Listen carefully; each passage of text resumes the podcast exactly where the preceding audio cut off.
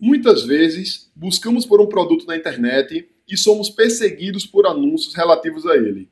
Essa é uma técnica muito poderosa que pode trazer grandes resultados para o seu negócio.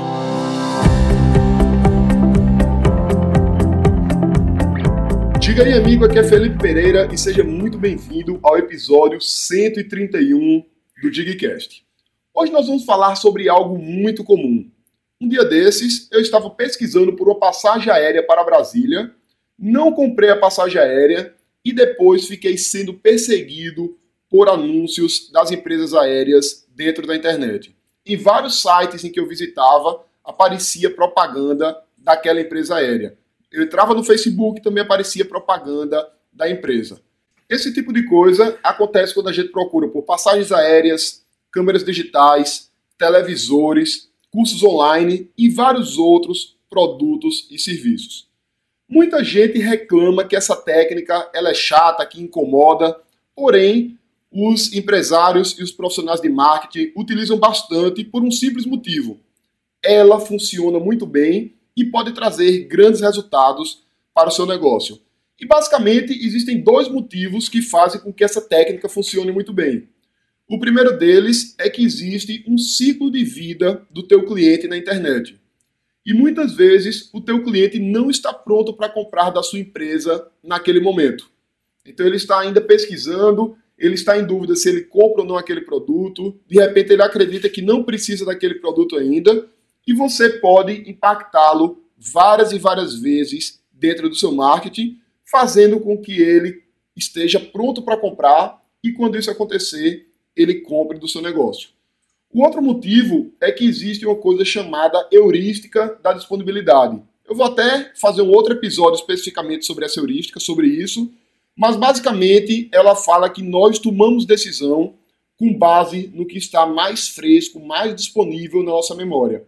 E coisas mais recentes estão mais disponíveis do que coisas mais antigas. Então, a partir do momento que você aparece mais para alguém, você aumenta a possibilidade daquela pessoa confiar na sua marca e gostar da sua marca. Essa técnica, que é chamada de remarketing, ela pode ser utilizada tanto no Google quanto no Facebook.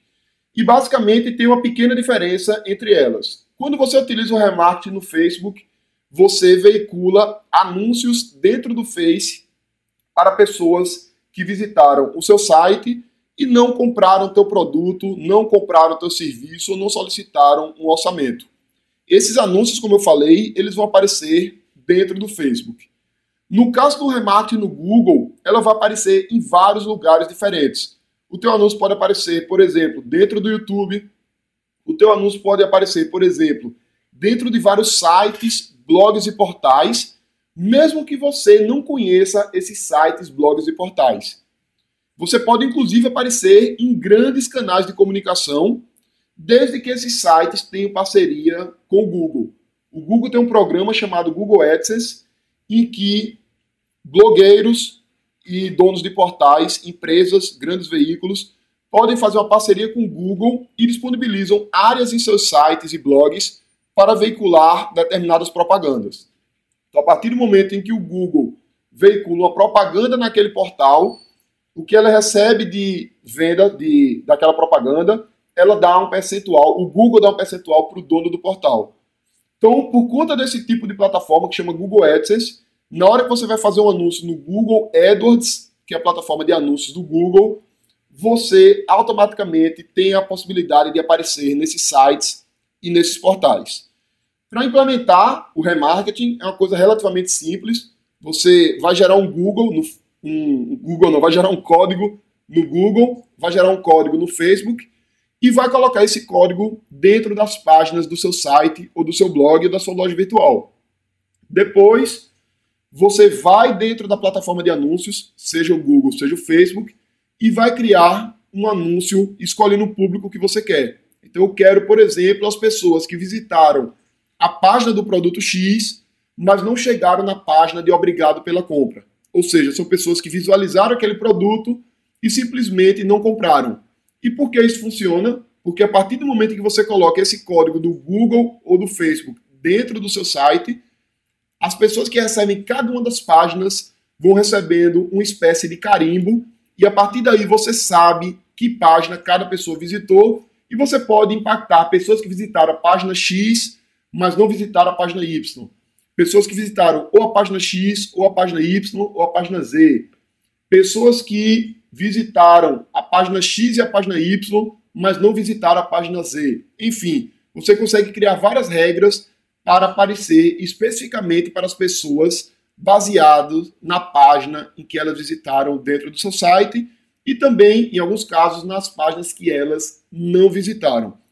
Então, essa é a dica para você aqui no Digcast de hoje.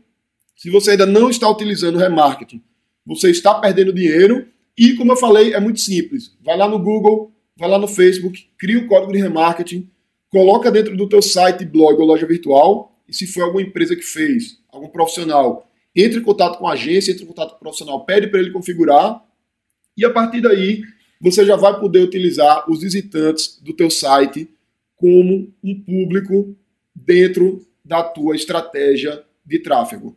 Outra coisa bem legal é que dá para você integrar o Google e o Face. Ou seja, você pode direcionar as pessoas que foram para o seu site via busca no Google, se você está fazendo anúncio no Google, impactar essas pessoas dentro do Facebook.